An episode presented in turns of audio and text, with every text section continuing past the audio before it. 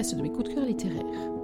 Dans chaque émission, je vous propose de faire le point sur mes dernières lectures, sur les auteurs que j'aime, sur les thèmes qui me tiennent à cœur, et aussi parfois sur ma propre actualité littéraire, bref, sur tout ce qui compose ma passion pour la lecture et pour l'écriture. Dans l'émission d'aujourd'hui, la 99e, et oui, moi aussi je tiens le compte à rebours, nous allons parler d'un roman de Kelly Lanby qui est sorti en mars 2021 en édition numérique et en édition papier. Il est d'ailleurs disponible dans l'abonnement Kindle pour ceux ou celles qui en disposent. Il s'agit de Si mon cœur s'affole, une romance dramatique pour laquelle j'ai eu un véritable coup de cœur. Si mon cœur s'affole, qu'est-ce que c'est? D'abord, avant de parler du roman, je vais vous dire quelques mots de son autrice, donc Kelly Lan B, que je vais avoir la joie de rencontrer d'ici 48 heures à peu près, lors du dîner dédicace qu'Ali organise à Nantes, et j'ai vraiment très hâte de retrouver et les autrices qui vont être présentes et également les lectrices, mais ça, c'est une autre histoire. Revenons à Kelly Lan B. C'est une autrice donc auto-éditée qui a publié déjà pas moins de trois romans plus celui-ci. Il y a d'abord Little Rusk, eu ensuite Mens-moi dans les yeux, une duologie, et donc Si mon cœur s'affole, qu'elle a publié euh, au mois de mars 2021. Pour ma part, je la connais virtuellement, puisque j'ai eu la chance d'être l'une de ses bêtas sur Mens-moi dans les yeux, justement, et j'avais été très touchée par sa manière d'écrire, euh, par sa manière de se mettre dans la peau de ses personnages, et notamment par sa manière d'aborder le sentiment amoureux, y compris et peut-être même surtout quand il fait mal, et c'est vrai qu'elle le rend extrêmement bien. Dans Si mon cœur s'affole, nous allons nous retrouver avec Lila Marchand, qui est une jeune make-up artiste qui vient d'être engagée pour aller faire à Monaco son travail sur un film qui s'appelle Chamad, qui est le deuxième film d'un jeune réalisateur, Noam Riel. Et donc, voici Lila avec son meilleur ami et manager, Laurent, Love Love Griffon, ça ne s'invente pas. Les voici donc partis sur Monaco, ou plutôt revenus sur Monaco, puisque Lila en fait vient de la cité monégasque, qu'elle en est partie depuis 4 ans pour fuir des raisons qu'on va découvrir tout au long de ce roman, et qu'elle y revient donc à la fois pour exploser sur la scène du make-up, mais également pour prendre une revanche d'une certaine façon sur le passé, pour résoudre aussi quelques situations qu'elle a laissées latentes en partant du jour au lendemain, pour se réconcilier avec son passé et pour avancer, ainsi que pour atteindre ses buts. Bref, vous l'avez compris, c'est un retour très très symbolique et très important dans la vie de la jeune femme qui va retrouver par la même occasion sa mère, Camille, et ses deux meilleures amies, Mandy et Clara, qu'elle a donc abandonnées quasiment du jour au lendemain. D'un autre côté, donc, nous allons nous retrouver avec Noam Riel, donc ce réalisateur, un réalisateur de grand talent, mais par contre euh, une nullité crasse en termes de relations humaines. Je crois que le terme n'est pas trop fort. Ce roman pourrait n'être qu'une très très belle romance, et ça l'est, croyez-moi, mais c'est aussi, et peut-être même surtout, un roman qui m'a marqué parce qu'il aborde des thèmes particulièrement forts je vous en parlerai un petit peu dans la deuxième partie de l'émission, mais pas trop pour ne pas vous dévoiler trop d'éléments de l'intrigue. Quoi qu'il en soit, c'est un roman qui m'a fait passer par tout un panel d'émotions, qui m'a aussi fait beaucoup réfléchir finalement à la manière d'aborder certaines épreuves de la vie. Bref, je ne vous en dis pas tellement plus pour le moment. Et oui, pour le moment, les adeptes de Mélimouth de Gwen le savent, depuis 99 émissions maintenant, c'est l'heure de la lecture. Je vais vous lire un chapitre qui est le chapitre 2, et donc au début du roman, c'est Lila qui a la parole à savoir que c'est un chapitre qui est majoritairement à deux voix, partagé entre Lila et Noam, ce qui n'exclut pas tout de même d'avoir, à partir du chapitre 26, si je ne dis pas de bêtises, les interventions des autres personnages principaux, ce qui d'ailleurs est une très bonne idée également. Mais là, donc, c'est Lila qui a la parole. Je vous replace dans le contexte. Lila vient d'arriver donc euh, à Monaco et elle va euh, devoir assister à une soirée qui a été organisée par une marque de maquillage qui s'appelle Glolilop et qu'il a prise comme égérie et grâce à laquelle également elle vient de trouver ce poste qui pourrait marquer une consécration, ce poste donc de make-up artiste sur le film Chamad. Vous connaissez la routine, installez-vous confortablement, branchez vos écouteurs, laissez-moi faire, ou plutôt laissons la parole à Lila et à Kélilan. Cette chambre est la plus somptueuse que je n'ai jamais vue. Enfin, je veux dire, une suite aussi incroyable, c'en est presque indécent. Allongé sur mon immense lit, je prends le temps de me poser et de faire une petite introspection. J'ai besoin de profiter de ce moment, c'est important pour moi. Il se passe des choses magiques, je suis totalement consciente que ça peut s'envoler d'un jour à l'autre. J'ignore la boule en train de se former dans mon ventre, je préfère savourer et régler mes problèmes plus tard. Plus les heures me rapprochent de ma première entrevue avec ma mère, et plus le stress m'envahit. Je ne me sens pas à l'aise en sa présence, ça fait des années que ça dure. C'est en partie pour cette raison que je déménageais. Bref, pour l'heure, il est temps pour moi de... Oh merde Déjà 19h30, j'ai beaucoup trop dormi. Je ne dois surtout pas être en retard. Vite, sous la douche, histoire de me réveiller un peu. Un make-up léger, un teint glowy feront l'affaire. Pour la tenue, une petite robe noire et les talons hauts seront très bien pour cette première soirée. Punaise, se préparer en à peine demi-heure, plus jamais. Je remonte mes boucles en une queue de cheval, laissant quelques-unes d'entre elles s'en échapper. Un coup d'œil dans le miroir, ce n'est pas trop mal. Je trouve mes cheveux trop longs en ce moment. J'ai envie d'aller faire un tour chez le coiffeur, ce n'est pas très bon signe. Quand une femme change de coupe, c'est qu'elle veut tourner une page. Pour ma part, pour le moment, j'en ouvre une. Matinias restera donc à sa place encore le temps de quelques chapitres. Il est 20h05 lorsque je descends l'escalier menant la sublime salle empire de l'hôtel. Je me sens comme si l'impératrice à son premier bal, la robe de princesse en moins, un tatouage représentant un hippocampe en plus. La réception est réglée au millimètre près, tout est réuni pour que la soirée soit exceptionnelle. Je tente de ne pas trop montrer mon état d'émerveillement devant toute cette beauté. Laurent me rejoint, aussi ému que moi apparemment. Il me regarde de la tête aux pieds, je le soupçonne de vouloir me houspiller concernant mon retard. Je préfère le devancer. Je sais ce que tu vas me dire, mais bon, on va pas faire une maladie de cinq minutes, d'accord? Tranquille, baby, je n'allais pas t'engueuler. Je voulais juste complimenter ton choix de tenue et tout le reste. T'es resplendissante. Tu dis ça uniquement parce que tu sais que les endroits bondés me donnent des angoisses ou parce que tu le penses vraiment? interrogeai-je mon ami en tentant un sourire. Les deux, et je l'assume totalement, insiste-t-il en me tendant son bras sur lequel je m'appuie sans hésiter. Tu vas y arriver, Lila. Rappelle-toi, ma chérie. Ceci, il désigne la salle pleine d'un grand geste théâtral, est la première soirée de ta consécration. Je respire un grand coup et parcours les dernières marches, fermement agrippé à mon ami. Même si les mots utilisés par mon manager sont un peu trop forts, ils ont le don de me rassurer un peu. Mademoiselle Marchand, quel plaisir de vous rencontrer enfin. Au bordel. La présidente de Glolilop en personne me salue chaleureusement. Quatre mois plus tôt, nous avons échangé longuement par mail et au téléphone. Lorsqu'elle m'a contacté la première fois, je n'y croyais pas. Glolilop est juste la marque de maquillage la plus en vogue du moment et en plein essor. Quand elle m'a demandé d'en être l'égérie, je me suis pincée plusieurs fois. Laurent était à mes côtés, lui aussi était sur les fesses. Et alors, à partir du moment où Selena a mentionné Chamad, le film pour lequel j'ai la chance d'avoir été sélectionnée pour en être la make-up artiste, j'ai failli m'évanouir. Je suis heureuse de faire partie de votre équipe, Selena. D'ailleurs, je vous présente Laurent, mon manager. C'est avec lui que votre assistante a conclu toutes les modalités de notre collaboration. On peut peut-être se tutoyer alors, maintenant que nous pouvons enfin faire plus ample connaissance?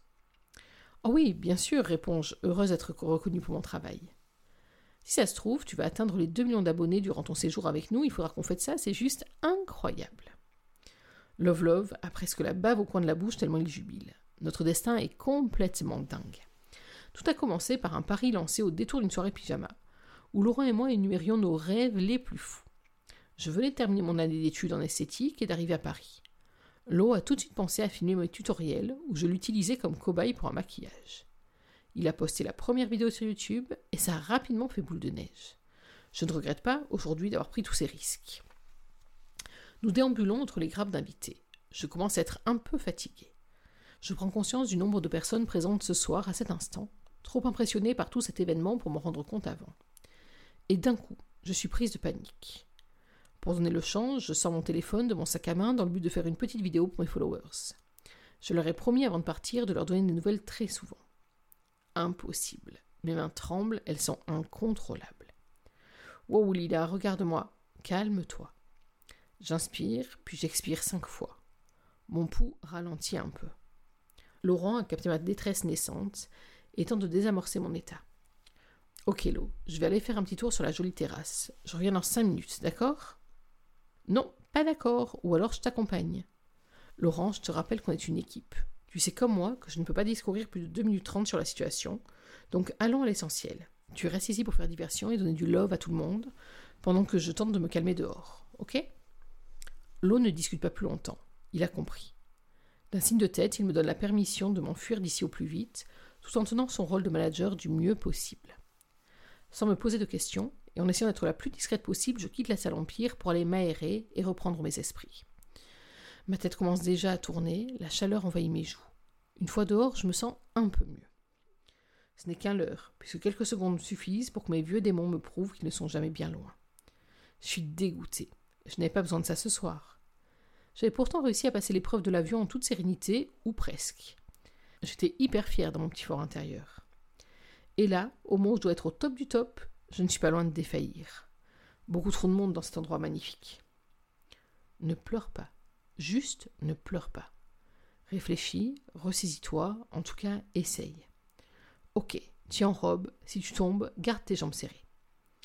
Le côté gauche de ma poitrine, au-dessus de mon sein, semble transpercé par une pointe de canif.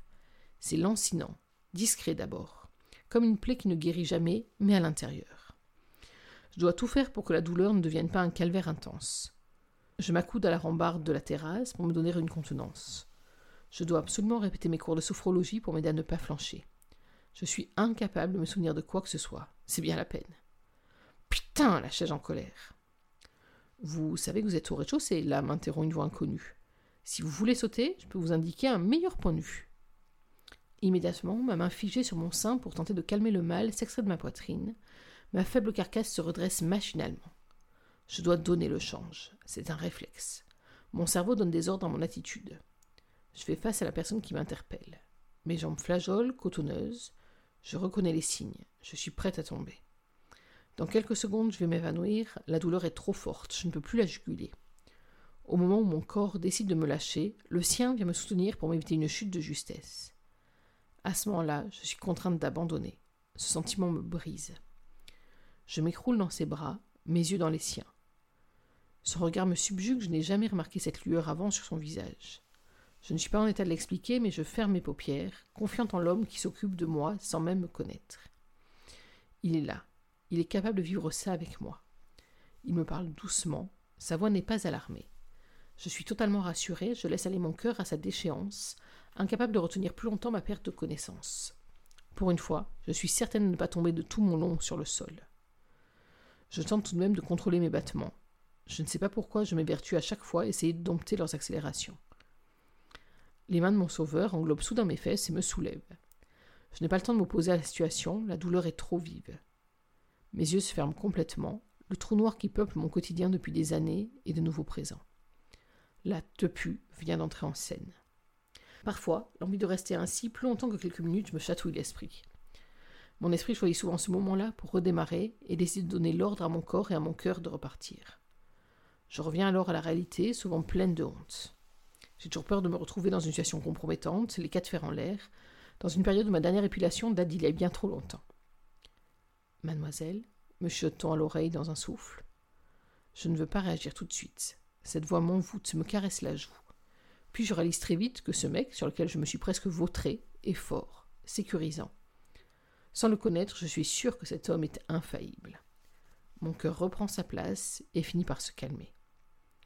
Finalement, chaque mouvement de mon siège humain enclenche un nouveau battement normal.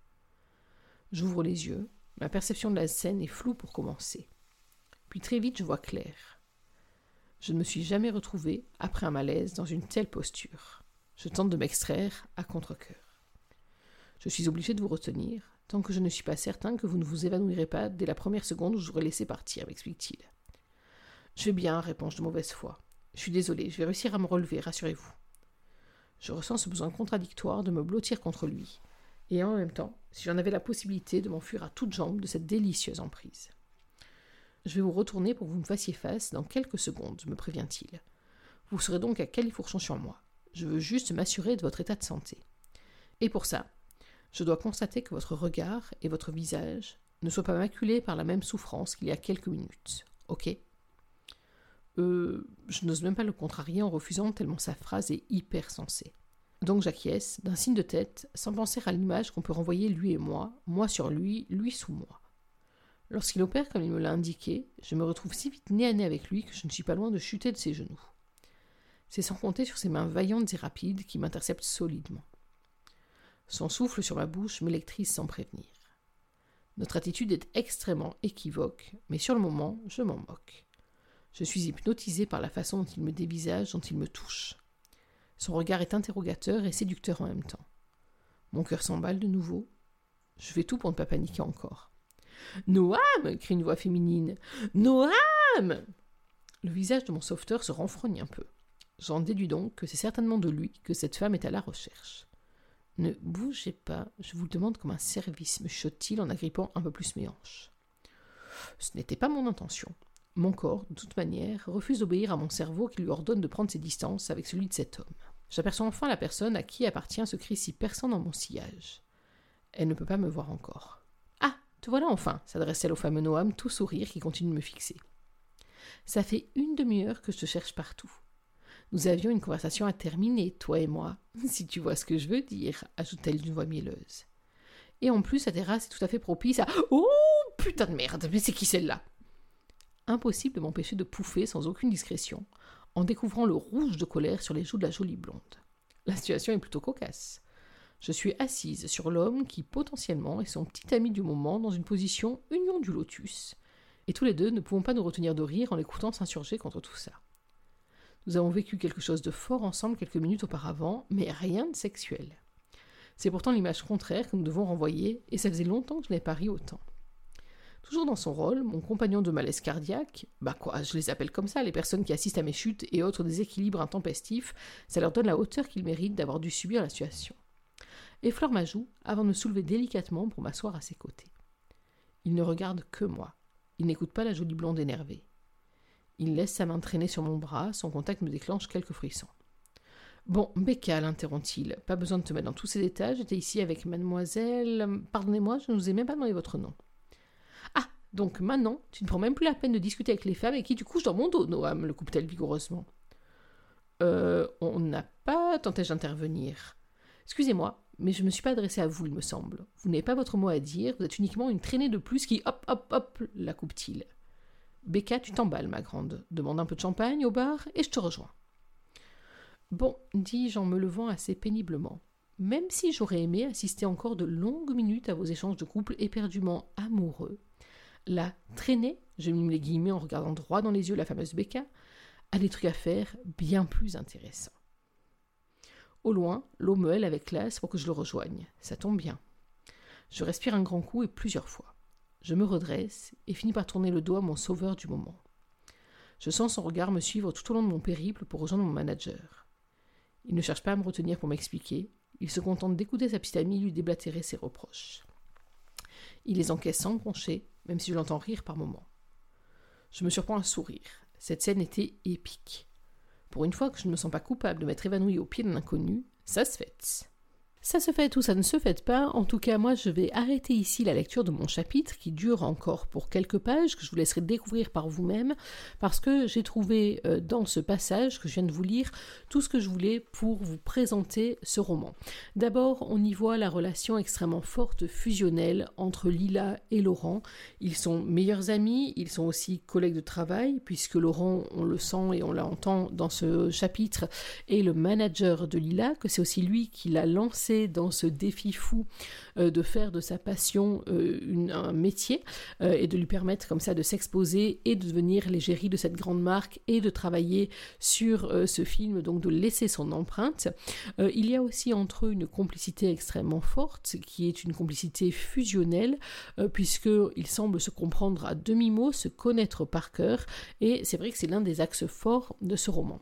Autre axe fort qu'on voit apparaître dès ce chapitre, c'est le sens de la mise en scène que Kelly Lanby a développé tout au long de cette histoire.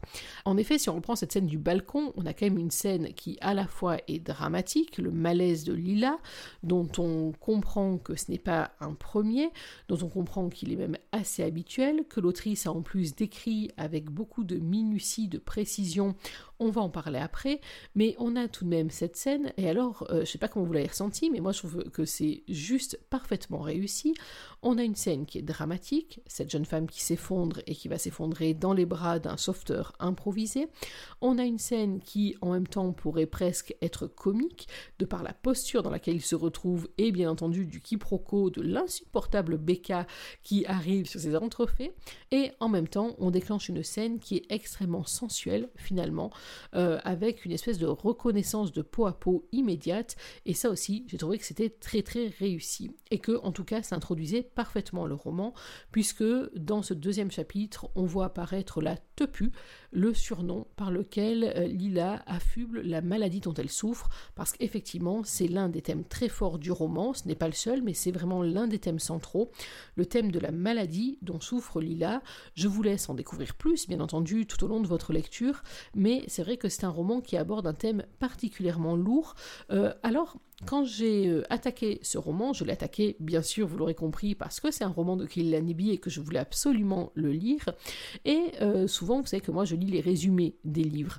Euh, et il se trouve qu'en fait, Kélian très astucieusement, ne nous a pas proposé de résumé dans la notice Amazon, par exemple, mais elle nous a proposé un extrait pour nous laisser vraiment découvrir le tout. C'est pour ça que je vous en dirai pas tellement plus euh, de, des tenants et des aboutissants de cette maladie, mais en tout cas, c'est vrai que c'est un thème lourd. Euh, il aurait pu faire peur, il aurait pu me faire peur au début du roman. Vous savez que je suis euh, assez sensible et que j'ai le Kleenex facile, mais il est traité de manière parfaite, ni larmoyante, ni euh, voyeuriste, bref, un équilibre juste génial. Les raisons pour lesquelles j'ai aimé ce roman, justement. Alors d'abord, bah oui, euh, il y a ce thème abordé, ce thème de la maladie. Alors c'est pas la première fois que je lis un roman qui traite d'une maladie grave, mais c'est vrai que euh, j'ai beaucoup aimé l'axe sous lequel il est traité, à la fois l'axe du malade en lui-même, euh, de son état d'esprit. Est-ce qu'on est dans la résignation, dans la colère, dans la peur, dans la crainte, euh, dans le désespoir? Est-ce qu'au contraire, on décide de vivre euh, chaque jour avec encore plus d'intensité parce que la situation est complexe? Et c'est vrai que dans ce domaine-là, j'ai trouvé que la lecture que Kelly donne de la vision de Lila, de sa maladie et de la manière de vivre avec est particulièrement réussie, très très forte. Il y a un moment qui se passe à l'hôpital Princesse Grasse euh, et qui est un moment qui concerne la vie quotidienne des malades et de leurs familles que j'ai trouvé très réussi. C'est pas forcément l'aspect auquel on s'intéresse le plus, en particulier en romance, mais euh, c'est vrai que ça a donné lieu alors à la fois à des moments très émouvants, on ne se cache pas, mais aussi à des moments extrêmement forts euh, à des moments pleins d'espoir, à des moments qui sont particulièrement réussis. Euh, je vais vous parler juste comme ça d'un escargot à coquille rose. Quand vous lirez le livre, vous comprendrez ce à quoi je fais allusion. En même temps, ce roman, il, est, il traite aussi de la maladie à travers les yeux des proches, que ce soit des proches qui la connaissent depuis longtemps, qui vivent avec et qui euh, justement doivent trouver l'équilibre entre la surprotection et au contraire, bah, justement, le vivre comme si tout allait bien. Et puis euh, également la maladie quand elle est perçue par des gens qui ne la connaissent pas et qui la prennent de plein fouet. Et là aussi, c'est une façon très euh, pointue, très précise et en tout cas très touchante avec laquelle l'autrice a traité l'ensemble de ces sujets. Bref, vous l'aurez compris, c'est un roman qui aborde un thème lourd, mais qui ne l'aborde pas avec lourdeur, qui l'aborde comme étant l'une des composantes de la vie. Et j'ai trouvé que rien que pour ça, c'était un roman qui valait le coup d'œil parce que euh, c'est un tour de force, très honnêtement je réfléchissais à la lecture de ce roman euh, sur le fait que je pense que j'aurais été à peu près incapable de choisir un tel thème et en tout cas que j'aurais été incapable de le porter sur cette totalité-là. Donc mille félicitations à Kelly qui accomplit à mon sens un tour de force là-dedans. Autre tour de force, pour moi, c'est euh, le fait, la construction de ce roman. C'est une construction euh, qui est faite comme un scénario de film. Alors vous allez me dire c'est parfait puisque on est sur le tournage d'un film, mais les éléments se mettent en place, sont parfaitement bien pensés, totalement structurés. Il y a un suspense qui est très bien ménagé. Il y a un rythme que j'ai trouvé vraiment très réussi avec des rebondissements, avec des quiproquos, avec euh, des apartés éclairantes, etc. Donc c'est vraiment une très jolie construction dans le roman. Et déjà, dans Mon Moi dans les yeux, puisque je n'ai toujours pas lu Little Rusk, il faudra un jour que je m'y mette, mais dans Mon Moi dans les yeux également, j'avais été très sensible à cette construction, à cette, cette façon un peu puzzle de construire une histoire, de construire un roman pour que tous les éléments se mettent en place à l'instant clé. Là, l'autrice a à nouveau mis en place comme ça un roman qui euh, s'organise, qui se prépare et qui euh, se construit. Et c'est encore avec une très grande réussite. Donc là aussi, grand bravo, parce que c'est pas simple à faire de tout préparer, de tout calibrer pour que ça tombe pile exactement comme il faut. Autre point fort du roman, c'est vraiment euh, le casting. Le casting de ce roman, alors donc d'une part Lila, dont j'ai admiré euh, les fragilités et la force, la résilience, l'état d'esprit, cette volonté de faire que chaque jour compte, en même temps cette espèce de détachement aussi euh, qui consiste à vraiment euh, se focaliser sur ce qui est important, sur ce qui vaut la peine qu'on y consacre du temps. C'est un personnage dont j'ai beaucoup aimé la philosophie de vie, c'est vraiment un très très joli personnage. J'ai beaucoup aimé aussi bien entendu Laurent, Love Love Griffon, euh, qui pourrait paraître comme ça très futile, très un petit peu volubile, etc. et qui se révèle être un ami en or comme on en rêverait tous. bien entendu Noam. Noam, alors j'allais dire, c'est ce genre de personnage que par moments on adore détester, parce que les moments où on doit le détester, il se pose quand même dans toutes les longueurs. Euh, là aussi, c'est un personnage qui est tout en nuances, que j'ai beaucoup apprécié, euh, que j'ai trouvé vraiment réussi et très intéressant et vraiment bien creusé. Donc bravo pour Noam. Il y a aussi donc d'autres personnages, notamment euh, Adelina, qui est la sœur de Noam et, qui est l'actrice principale du film Chamad, et puis Hugues, qui est à la fois le coproducteur du film et en même temps le meilleur ami de Noam il y a entre ces trois-là une relation qui est quasiment une relation fraternelle, qui est une relation qui va au-delà de la simple amitié et euh, qui est là aussi très réussie. Même chose pour Mandy et Clara, même si les deux personnages sont un petit peu moins développés, parce qu'on ne pouvait pas développer tout dans 300 pages, qui est la longueur à peu près de ce roman. Euh, mais c'est vrai que j'ai beaucoup aimé ce groupe d'amis qui est capable euh, d'être exactement la famille de cœur que l'on se choisit. Ils sont là dans les bons moments, dans les mauvais moments aussi. Ils sont capables de rappliquer à n'importe quel instant. Ils sont là pour vous entourer. Ils sont aussi là pour vous remettre la tête dans le bon sens quand les choses partent un peu en vrille. Bref, un très très joli groupe. Et puis, il y a deux personnages moi, que j'ai énormément aimés dans ce roman. Il s'agit d'une part de Luc Baron, le médecin qui a suivi et qui euh, suit encore à distance Lila. Et puis Camille, donc Camille Marchand, la mère de Lila. Euh, c'est un personnage, alors là, bravo à Kelly Parce que c'est un personnage sur lequel m'a complètement leurré. En lisant les premières pages, je pensais euh, me retrouver face à une certaine figure maternelle, et en fait, au fur et à mesure qu'on la découvre, on passe sur tout à fait autre chose, et c'est vraiment, là encore, très très réussi. Donc, je vous disais, j'aime beaucoup la manière dont Kelly Lanby a traité euh, le thème lourd qu'elle a choisi, la manière dont elle a traité la romance, je vais y venir juste après, mais euh, la manière dont elle traite ses personnages également, c'est une grande réussite, et notamment ce personnage maternel, je l'ai beaucoup, beaucoup aimé. Autre élément qui fait que j'ai accroché totalement à ce roman, c'est la tonalité, euh, c'est la façon de rentrer comme ça dans le cerveau des personnages sans aucun filtre. Vous l'avez vu dans ce chapitre 2, notamment dans les dialogues intérieurs que Lila mène avec elle-même, mais euh, c'est vrai tout au long du roman, la tonalité, à la fois avec des accrochages assez cosmiques et puis des moments beaucoup plus légers. C'est vrai que ça contribue comme ça à faire le dosage du roman entre le thème lourd et la manière de le traiter, mais ce qui fait bien sûr la grande euh, réussite de ce roman, c'est la romance, justement, qui est une romance qui n'a rien d'évidente, euh, qui est encore plus complexifiée par justement ce contexte médical euh, et euh, ce contexte un peu particulier qui unit les personnages.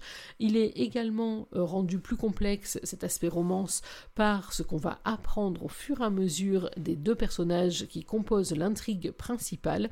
Donc le tout fait que c'est une romance qu'on sent absolument évidente dès le démarrage, mais en même temps il y a tellement d'obstacles entre les deux héros que c'est à se demander comment ils arriveront à la surmonter, si ils arriveront à la surmonter, et même je me suis demandé par moments si c'était la meilleure chose qu'ils arrivent à surmonter tous les obstacles entre eux. Je ne donnerai bien sûr pas la réponse, mais quoi qu'il en soit, c'est une romance qui est totalement réussie, là encore. Bref, vous l'aurez compris, c'est un roman intense qui traite d'un thème lourd, mais ne le traite pas lourdement, bien au contraire. C'est un roman qui fait la part belle aux émotions, aux personnages, aux relations entre personnes, les relations amoureuses, mais pas que. C'est à mon sens une totale réussite. Chez Milmo de Gwen, je ne vous cache pas qu'on l'a lu d'une traite, avec pas mal de Kleenex tout de même, mais également avec une très jolie dose d'optimisme, et je crois que c'est vraiment le sentiment qui a pris le dessus en cours de lecture et même en fin de lecture, euh, ce sentiment d'optimisme et sentiment que la vie est toujours plus belle lorsqu'on vit chaque comme s'il devait être celui qui compte, parce que peut-être le dernier. C'est sur ces paroles philosophiques que je vais conclure cette chronique. Il s'agissait donc de mon avis sur Si mon cœur s'affole de Kelly Lanby, un roman paru en mars 2021. Voilà, il est temps pour moi de mettre fin à cette 99e émission. Nous, on va se retrouver dans quelques jours pour, bah, pour la centième, pour la centième, et pour parler d'un autre roman, d'un autre coup de cœur, bref, pour faire tout ce qui compose Mille de Gwen. Je voulais d'abord vous remercier quand même, avant d'arriver à cette centième, de votre attention, d'être de plus en plus nombreux, de vos retours sur les réseaux sociaux ou par message. Je voulais remercier tous les auteurs et les autrices qui m'ont permis de faire ces 99 émissions. Alors, il y a des abonnés de Méline de Gwen, le podcast. Euh, on pourrait parler bien sûr de Jenny H. David, on pourrait parler de Sophie Pierucci, on pourrait parler de Chloé Wilcox, de Erin Graham, de Kelly Lanby, donc on pourrait parler de plein d'autres auteurs et autrices. J'ai peur d'en oublier, donc je vais en reciter quelques-uns comme ça pêle-mêle. Gilles Milovaceri, bien sûr, Karine Vitelli, Anna Scott, bien évidemment, Anna Scott également, Mathieu Biasso bien sûr, euh, également Karine Adler et Loïs Mess pour Lénie, par exemple. On pourrait aussi penser à Ambre de Langevin, à Anne Cantor, bien sûr, à Laura Black, bref, vous l'aurez compris, à Charlie Genet, j'allais oublier Charlie Genet, Caroline Costa, Lily Torté, Kristen River, Léana Soal, bien évidemment les Magrines, euh, bref, tous ceux et celles qui m'ont fait vivre ces merveilleuses heures de lecture depuis juin 2020 et grâce à qui Milme de Gwen, une émission que je prends beaucoup de plaisir à préparer pour vous chaque semaine. Le même plaisir, j'espère que vous en prenez, vous, à l'écouter et à l'écouter de plus en plus nombreux. Voilà, il est temps pour moi donc de mettre fin à cette émission. En attendant la centième, n'oubliez pas que même en 2021, même en vacances, une journée sans lecture, c'est une journée à laquelle il manque quelque chose. Alors dans l'attente de notre prochaine et centième rencontre, je vous souhaite de prendre soin de vous d'être heureux. Et surtout, n'oubliez pas, lisez. Bye bye.